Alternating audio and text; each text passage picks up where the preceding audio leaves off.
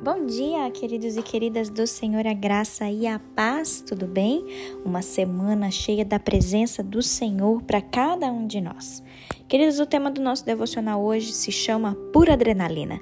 Eu quero ler com vocês Marcos capítulo 4. Nós leremos dos versículos 35 a 41 e depois a gente vai prestar bastante atenção no que diz o último versículo, né? O versículo 41. Diz assim: o título aqui na minha Bíblia diz: Jesus acalma uma tempestade. Diz assim a palavra de Deus: Naquele dia, sendo já tarde, Jesus disse aos discípulos: Vamos, vamos passar para outra margem. E eles, despedindo a multidão, o levaram assim como estava, no barco, e outros barcos o seguiam. Ora, levantou-se um grande temporal de vento e as ondas se arremessavam contra o barco, de modo que o mesmo já estava se enchendo de água. E Jesus estava na popa, dormindo sobre o travesseiro. Os discípulos o acordaram e lhe disseram: Mestre, o Senhor não se importa que nós pereçamos?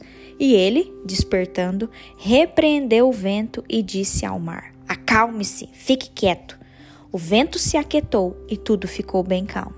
Então Jesus lhes perguntou: Por que vocês são tão medrosos? Como é que ainda não têm fé? E eles, possuídos de grande medo e temor, diziam uns aos outros: Quem é este que até o vento e o mar lhe obedecem? Queridos, preste muita atenção nesse último versículo 41. Fala assim: os discípulos, cheios de medo e grande temor, diziam uns aos outros: Quem é este que até o vento e o mar lhe obedecem? Os discípulos, queridos, a gente vê aqui que eles também tiveram um momento de pura adrenalina ali no mar da Galileia. Quando Jesus falou para eles, vamos ali para o outro lado né, do, do, do lago, ali, queridos, é, Jesus ele permitiu que os discípulos enfrentassem ventos e ondas mortais. E por que será que Jesus permitiu isso? Queridos, quando eu olho para essa passagem na Bíblia, eu vejo que Jesus permitiu isso para que ele pudesse ensinar para os discípulos que ele era o próprio Deus, que ele é o próprio Deus e ele é superior a todas as coisas criadas. Eu quero que você pense na sua vida. O medo, queridos, ele geralmente ele tem um propósito maior. Só que cabe a nós buscarmos Jesus e aprender a sua lição.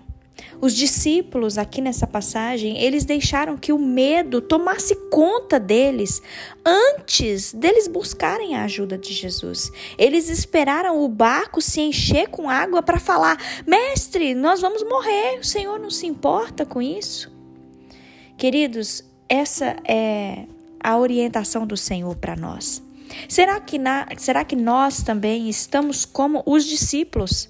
Será que nós estamos deixando o medo é, é, invadir a nossa vida?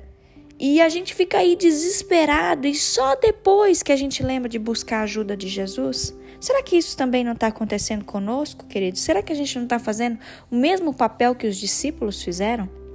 Eu quero te lembrar que quem está no barco da sua vida é Jesus. Jesus está com você no barco, não importa a tempestade que você está passando. Não importa se tem vindo um vento tempestuoso na sua vida. Não importa se o seu barco está chacoalhando demais. Não se esqueça que quem está contigo no barco da sua vida é Jesus. E Jesus, ele nos ensina que ele é Deus, Ele é superior a todas as coisas. Que hoje, em nome de Jesus, nós possamos lançar fora todo medo e que nós possamos, em primeiro lugar, não se desesperar, mas buscar a Jesus. Faça o inverso, não se desespere primeiro para depois buscar Jesus. Não, busque a Jesus primeiro, quando o barco estiver chacoalhando. E aí sim você clama por socorro. Eu sei que nós somos humanos e muitas vezes as coisas nos desestabilizam, queridos, mas nós precisamos nos lembrar dia após dia que é o Senhor quem está no barco da nossa vida, independente do que nós estamos enfrentando. Marcos aqui nesse nesse livro, queridos, registrou que os discípulos eles ficaram cheios de medo depois do milagre que Jesus tinha feito. Olha para vocês verem, eles estavam com medo antes, quando estava lá no meio da tempestade, naquela adrenalina, e eles também ficaram cheios de medo e de temor depois que Jesus acalmou a tempestade. Olha que coisa! Jesus fez o milagre, Jesus deu uma palavra de ordem e o mar, a, aquela tempestade se acalmou. E os discípulos ficaram com medo, ficaram com temor. Eles se amedrontaram com a tempestade, queridos, mas eles também ficaram com muito medo depois de ver Jesus calar o vento, acalmar as ondas do mar.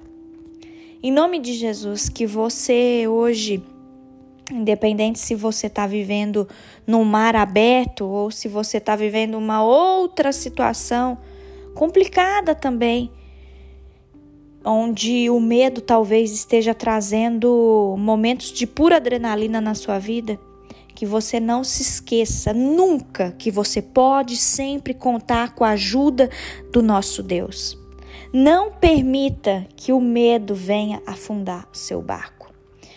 Que você possa se lembrar disso. Quando você estiver com medo, escolha confiar em Deus. Quando você estiver com medo, escolha confiar em Deus. Amém? Feche os seus olhos, vamos orar juntos. Paizinho, obrigada, Senhor. Obrigada, meu Deus, por mais esse devocional.